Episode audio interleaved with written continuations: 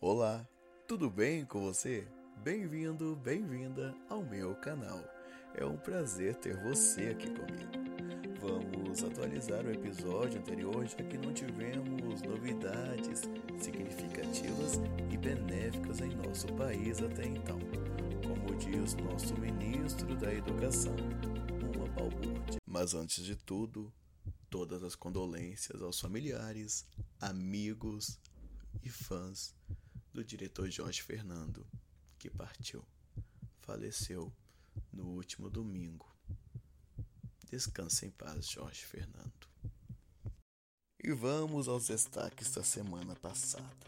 Eduardo Bolsonaro finalmente conseguiu tirar o delegado Valdir da liderança do partido na Câmara dos Deputados na semana passada.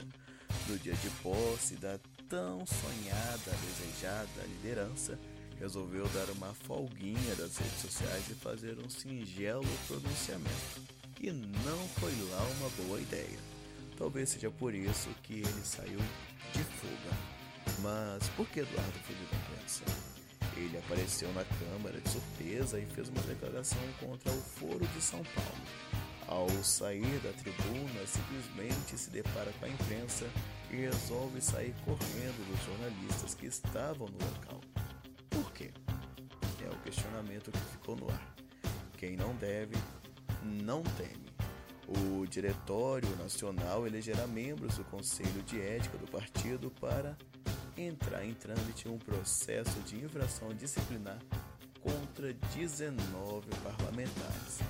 Nessa mesma lista está o novo líder, o próprio Eduardo Bolsonaro. Todos os convocados têm até cinco dias para se pronunciarem dos processos contra eles. As penalidades vão de uma mera advertência à expulsão do partido. Que surpreendeu também na semana passada, dia 14, foi Joyce Hasselman conceder uma entrevista ao programa Roda Viva da TV Cultura. Em meio a várias contradições, a deputada federal afirmou que há grupos de propagação de fake news nas redes sociais contra desafetos do presidente da República e o governo.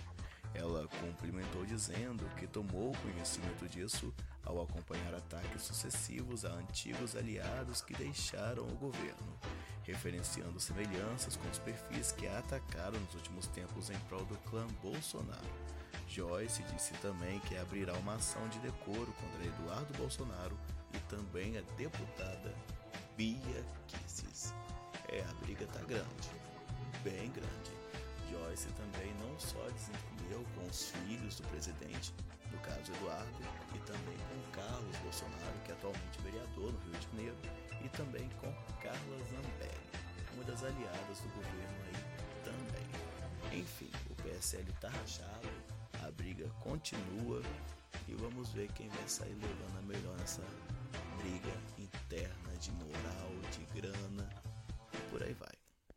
Outro problema grave que o Brasil está enfrentando é a falta de uma ação efetiva do governo para conter o óleo derramado no mar que tem matado e continua exaurindo o ecossistema marinho na região nordeste do Brasil.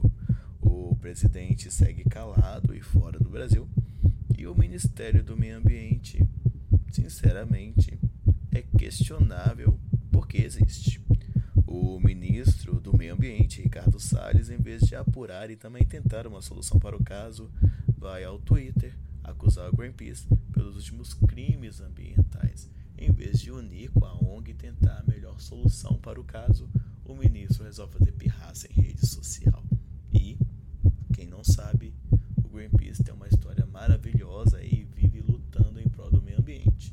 Já Ricardo Salles, ministro do Meio Ambiente no Brasil, é um ministro aí com alguns processos de crime ambiental. Loucura, né?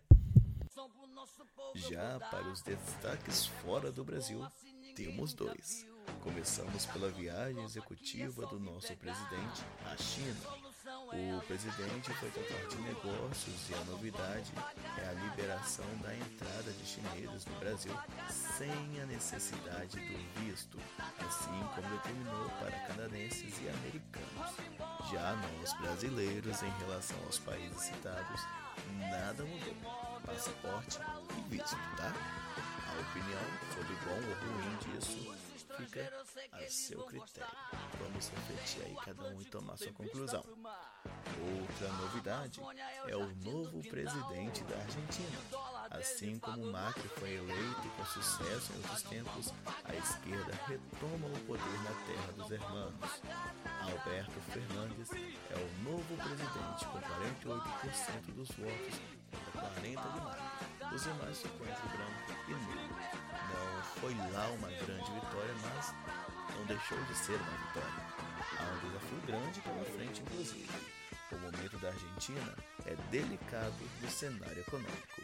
A dívida do país vive na casa dos bilhões e em dólar.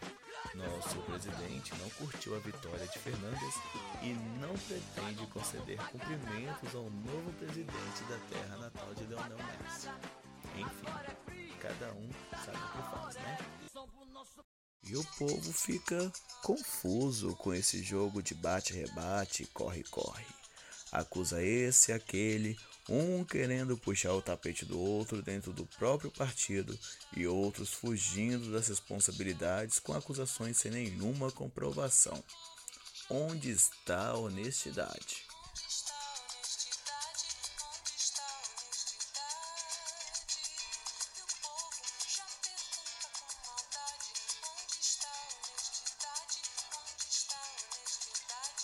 Eu sou Felipe Lacerda. Toda semana um episódio diferente para você sobre o que é destaque no Brasil e no mundo. Este podcast e muitos outros episódios dele você encontra no Anchor, no Felipe Lacerda no Google Podcast, no Breaker, no Pocket Podcast, no Radio Public e no Spotify. Obrigado pela sua audiência e até logo!